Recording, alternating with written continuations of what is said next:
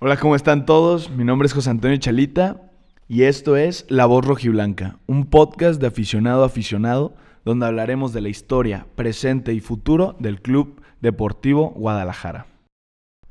Hey, ¿cómo están, chivo hermanos? Bienvenidos al episodio número 15 de La Voz Rojiblanca.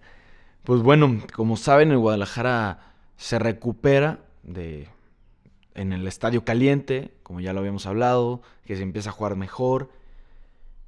Y tanto se recupera como hay polémica. Y como, bueno, en este, en este programa no, no me gusta hablar tanto de eso, sino de saber de la historia y que Chivas va, va hacia adelante. Pero bueno, para también tiene que ser información, lo tienen que saber. Eh, ya fue confirmado que ni el Chicote Calderón ni Antuna por escándalos, lo vamos a dejar así, no van a aparecer en, el cuadro titular ni en la banca. Van a jugar en la sub-20 del Guadalajara como castigo. A mí me gustó, a mí me gustó, lo estaban hablando en ESPN, este, en el programa de ayer, que, que haya sido Mauri el que se metiera para que vean que no es un chiste, para que vean que no es un juego, porque como dije en el episodio pasado, no estamos para fiestas, no estamos para escándalos, ni para, ni para nada de eso. Ya cuando entremos a la liguilla, cuando avancemos, cuando generemos puntos, cuando empezamos a jugar bien, ahora sí hagan lo que quieran.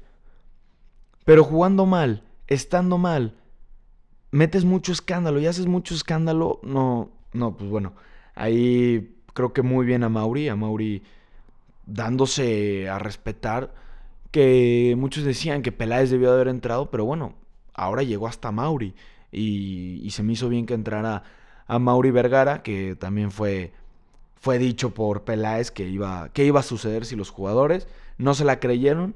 Yo se los dije en el programa, Peláez es uno de los que uno de los directivos que más multan y pues bueno, ya les tocó pagar, les tocará pagar su deuda a Antuna y al Chicote Calderón.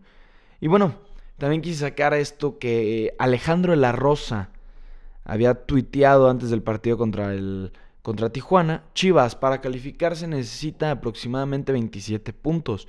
Chivas tiene 6, le faltan 21, quedan 33 en disputa. Necesita ganar 7 de 11 partidos. 7 de 11 partidos. Queda América, Pumas, Santos, León y Rayados.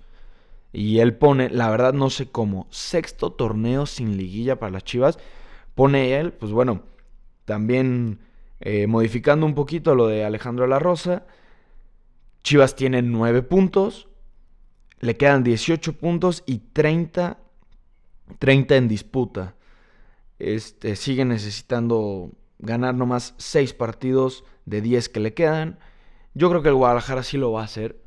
Sí lo va a hacer. Este, mucho depende del partido contra León este domingo.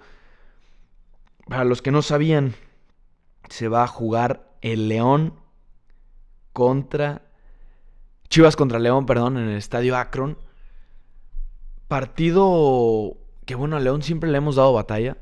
Partido que creo que va a ser muy interesante. Ojalá José Juan, como cuando estaba en León, le metió gol a las Chivas, le meta gol a León y ves el escudo de las Chivas y, y les festeje todo, ¿no? Pero bueno, Creo que va a ser un partido emocionante, creo que va a ser un partido movido, creo que va a ser un partido de goles. Creo que Chivas puede empezar a despertar en los goles. Eh, y a ver qué tal, a ver qué tal cómo reacciona el Guadalajara, porque es bastante importante esta jornada 8. Es en casa, hay que rescatar puntos que dejaron ir contra el Cruz Azul, que bueno, retoman ganando de visita, que es muy importante ganar de visita. Y tienen que ganar, tienen que ganar este partido, sacar estos tres puntos en casa y irle bajando esa estadística. Que las estadísticas no asusten. Que las estadísticas no asusten y que el Guadalajara empiece a jugar bien. El proceso también tiene que ir dando respuesta. Ya dijimos que puede tardar mucho, pero tiene que ir poco a poquito, poco a poquito avanzando. Me gustó, me gustó. Muchos me preguntaban si me había gustado lo de que habían multado a estos dos personajes Sí, era como lo decía en el episodio pasado, no están ahorita para hacer su desmadre, para hacer fiestas, para llamar la atención. Deben estar concentrados y ganando partidos y jugando bien. Punto, no hay otra. No hay otra, ni modo si les quitaron muchísimo dinero, ni modo si los multaron, ni modo si van a jugar en la sub-20, ni modo, no, es más, ni me interesa. Este, un poquito me molesta porque Tena va a salir, yo creo que con la alineación eh, de principio, que es 4, 2, 3, 1, siendo Toño Rodríguez en la portería, Tiba y Mier. Tanto por una banda va a salir el Chapito Sánchez, que excelente el Chapito Sánchez, y Ponce, que repito, para mí Ponce me gusta muchísimo. Va a jugar Molina con Beltrán. Molina y Beltrán, que lo han estado haciendo muy bien. Brizuela, Angulo, La Chofis López y arriba José Juan Macías. Perdón, en vez de Angulo, Angulo va a estar en la banca, va a ser Alexis Vega, Alexis Vega, Chofis, Brizuela y arriba José Juan Macías. Yo creo que cambiaría un poquito la alineación. Yo sentaría a Macías, este, pondría a Angulo y Alexis Vega de punta. Eh, modificando, o si no, saco a la Chofis, eh, meto a Alexis Vega y a Macías arriba Pongo línea de 4 con Brizuela y Angulo y Beltrán y, Molina. Ese me gustaría también esa alineación. Ya sabemos que al final el que decide va a ser Luis Fernando Tena.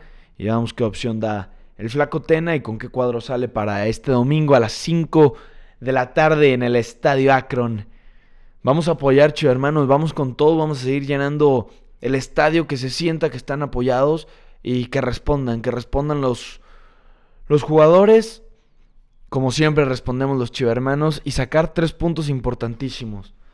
Bueno, esto es lo que yo creo que va a pasar en la alineación, que se me, hizo justo la, se me hicieron justas las multas y que el Guadalajara reaccione, que reaccione, que no den miedo a las estadísticas que sacan los periodistas que hablan y hablan y hablan y a buscar tres puntos importantes.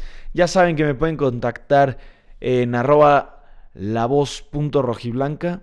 Escríbanme, díganme qué, qué piensan, qué pronósticos, eh, qué pronóstico del partido va a haber. Por cierto, no dije pronóstico, el pronóstico para mí yo creo que va a ser un 2-1 favor Guadalajara.